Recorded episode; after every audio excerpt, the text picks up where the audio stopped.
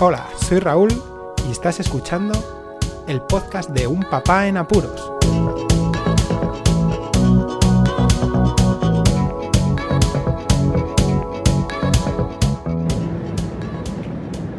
Hola, pues escuchas. Bienvenidos a un nuevo episodio. En, este, en esta ocasión voy a hablar de un tema específicamente relacionado con la paternidad. Ya he comentado que este es un podcast que no tiene por qué ser dirigido a papás, sino que lo cuenta un papá que está en apuros. Este sí que me lo han pedido algunos, ya que van a ser futuros padres y pues qué menos que explicar los trámites burocráticos básicos que hay que realizar cuando se es padre y se tienen niños. Bien, comenzamos por el primero, el primero es estar seguro de que se tienen los papeles del certificado de nacimiento de los bebés, del bebé, etc. Son unas hojas amarillas eh, típicas de certificado, yo creo que ese modelo tiene un montón de años y muy características. Con esas hojas se empieza el primer trámite, que es realizar el registro de los hijos en el registro civil. Antes debías ir con ese certificado de nacimiento al registro civil de la localidad o municipio más cercano. Ahora, por lo menos en la localidad donde estoy y, eh, contando de que era 2018, el propio hospital facilitaba ese trámite. Venía un, un administrativo con todos los formularios con unos papeles para que leyéramos y que estuviéramos al tanto de todo. Y eh, en mi caso, pues tuve que subir y bajar unas cuantas veces porque requería la firma en cada papeleo específico de la madre que estaba en cama. Así que bueno, ese es el primer trámite. El registro del bebé o los bebés. El siguiente papeleo, y consecuente con el anterior, es el inscribir en el libro de familia a los nuevos bebés o al bebé, depende de la situación. Yo voy a hablar en bebés en plural porque como me han tocado dos de seguido, pues me es más sencillo explicarlo así, ¿de acuerdo? Eh, la inscripción en el libro de familia se debe realizar, eso sí, en los juzgados correspondientes a la localidad donde estén inscritos los bebés. Hay una cosa que por informar a la gente, por ejemplo, si estás en un pueblo y quieres que tus hijos se inscriban en el registro de la capital correspondiente y que es donde han nacido, perfectamente se puede realizar. No tienen por qué estar inscritos donde se esté viviendo. ¿Vale? Bueno, em, como ya se tiene previamente registrados a los bebés en el registro que se realizó en el hospital, este trámite es mucho más sencillo. En mi caso me dijeron que tenía que pedir cita previa, que es una ciudad relativamente grande, y bueno, pues eh, yo me presenté con mi cita previa, pero como ya se había hecho el registro previo en el hospital, me dijeron que no hacía falta, que no tenía ni que haber pedido eh, cita previa, entonces directamente me pasaron por un sitio así como de Strangis, me tomaron los papeles y automáticamente ya salieron con el libro firmado, sellado y con un registro especial que es también en papel que lo da automáticamente esa oficina de registro civil. Bueno, y el siguiente papeleo que hay que realizar es el empadronamiento. Hay que inscribir en el padrón de la localidad donde se esté empadronado, valga la redundancia, a los nuevos bebés. Hay que ir al ayuntamiento a la oficina correspondiente y solicitar el empadronamiento de dichos bebés. Bueno,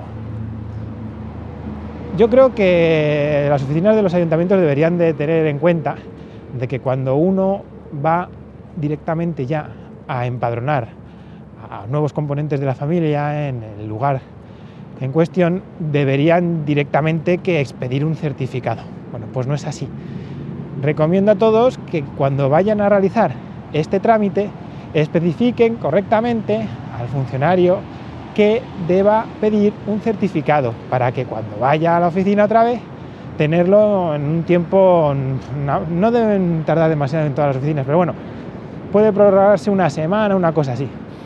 Ese papel va a ser necesario para luego otros trámites como pueden ser el siguiente que voy a explicar o el tema de guarderías, colegios, etcétera, etcétera. ¿Que ¿Cuál es el siguiente que iba a explicar? Pues el tema de la sanidad. Hay que ir al centro de salud con esa hoja de empadronamiento, con el certificado de empadronamiento y con otro certificado que es previo a este para pedir el pediatra para los bebés. Hay que hacer un seguimiento eh, de los bebés durante, creo que son los primeros 15 días, después ya va al mes, y bueno, luego depende del seguimiento y de cómo han sido los bebés o cómo han nacido, si son prematuros o no, etcétera, etcétera, pues se hace el seguimiento el pediatra que sea conveniente. Entonces, debe haber un pediatra asignado a los bebés. ¿De acuerdo? Bueno, pues eh, es importante, así hago un inciso, que se inscriba en la seguridad social a los bebés.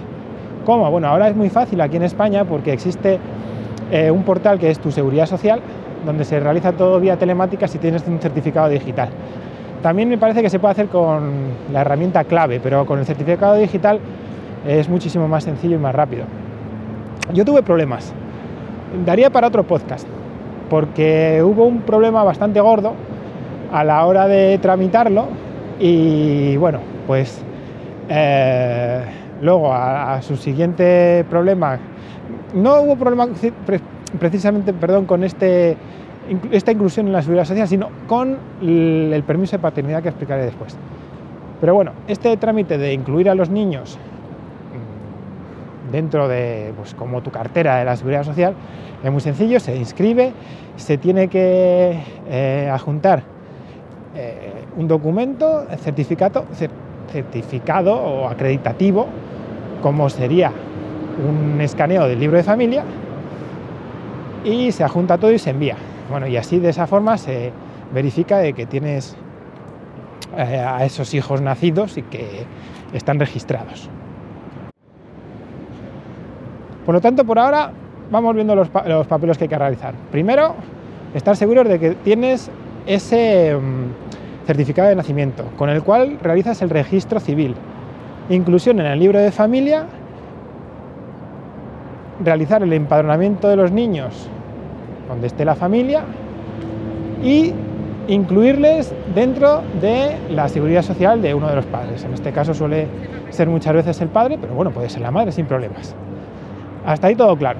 Y ahora voy a hacer una pequeña pausa mientras tomo un pequeño trago de agua. Mientras os dejo una promo de uno de mis podcasts preferidos. Hasta dentro de unos segundos.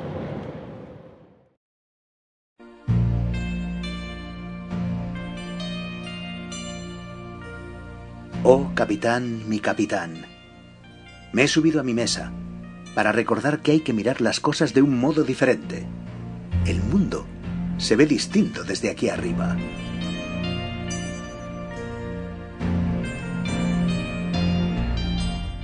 Para mis amigos de Luces en el Horizonte, un fuerte abrazo.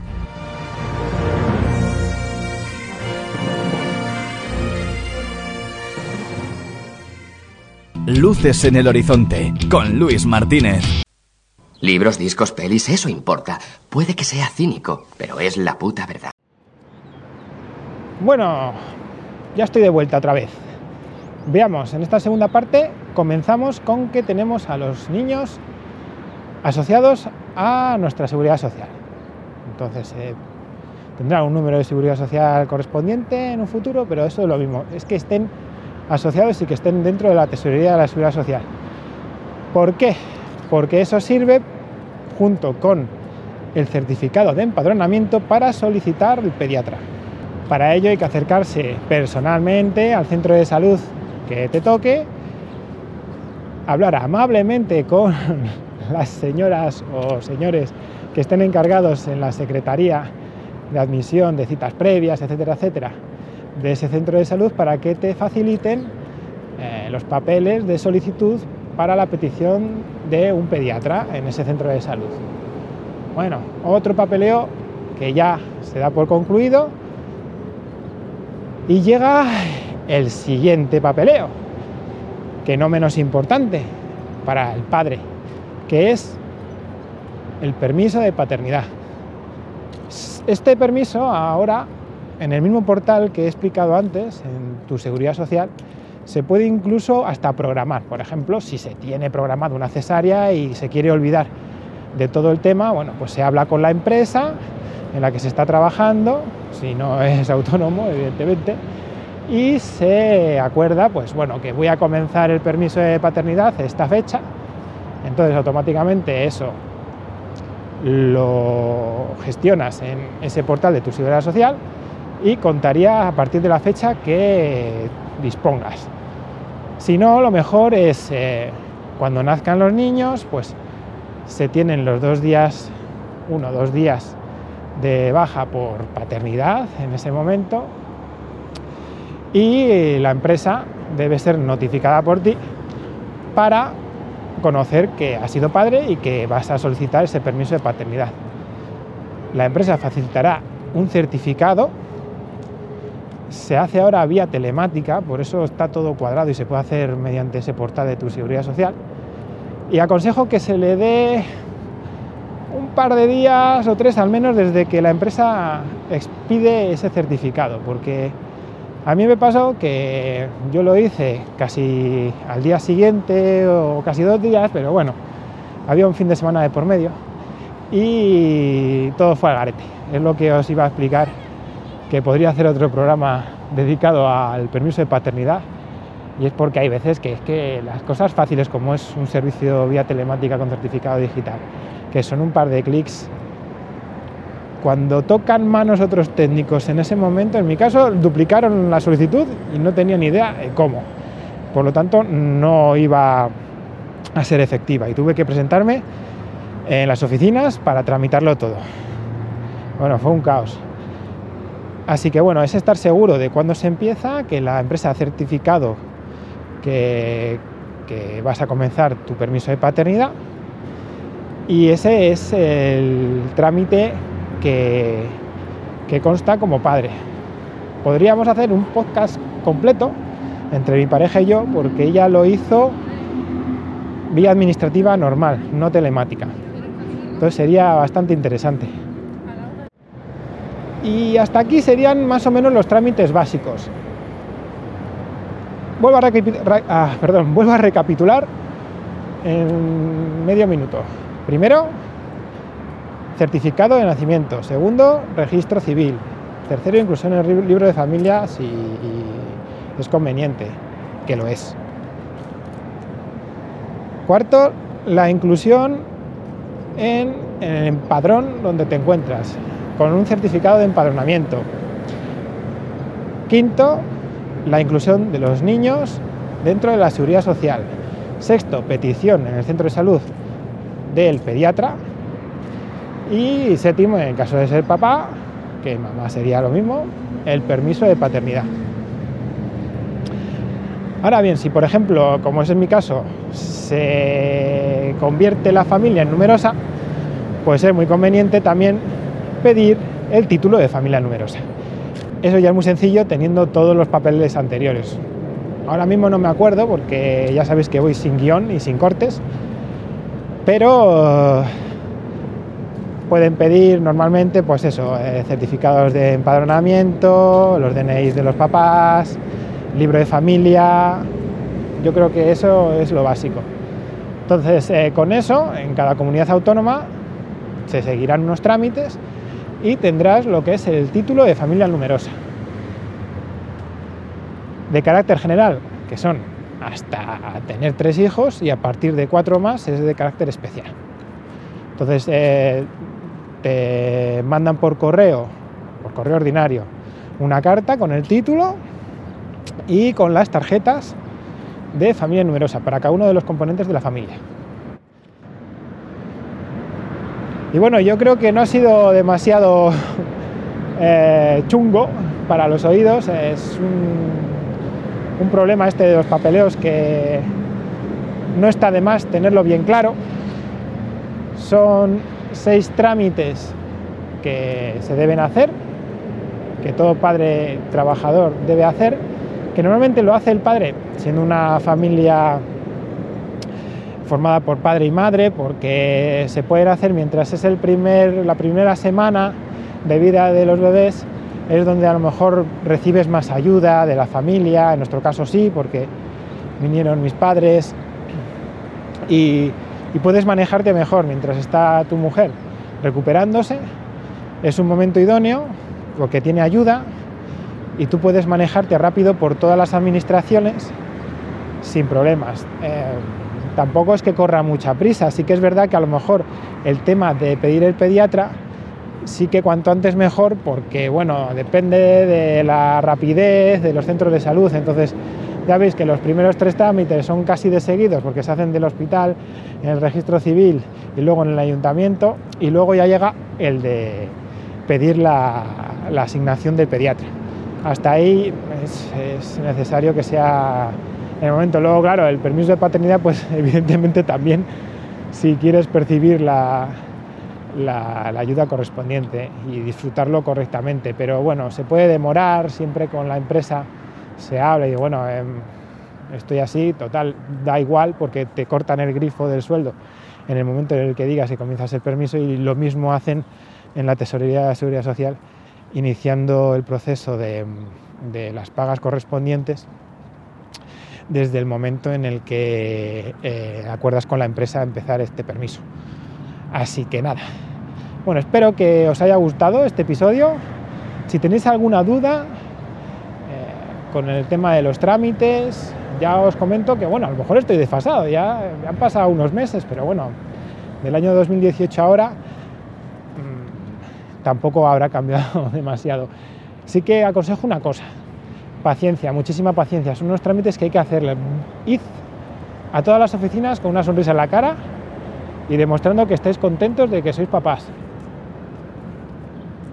Porque hay muchas veces que te puedes dar de bruces con algunos técnicos administrativos que no facilitan nada la tarea y las demoras lo mismo. O igual vas a solicitar un papel, te dicen Puedes volver dentro de tres días que estará. dice, bueno, vuelvo dentro de cuatro. Bueno, da igual porque en tres días está. Igual vuelves dentro de cuatro días y no está el papel.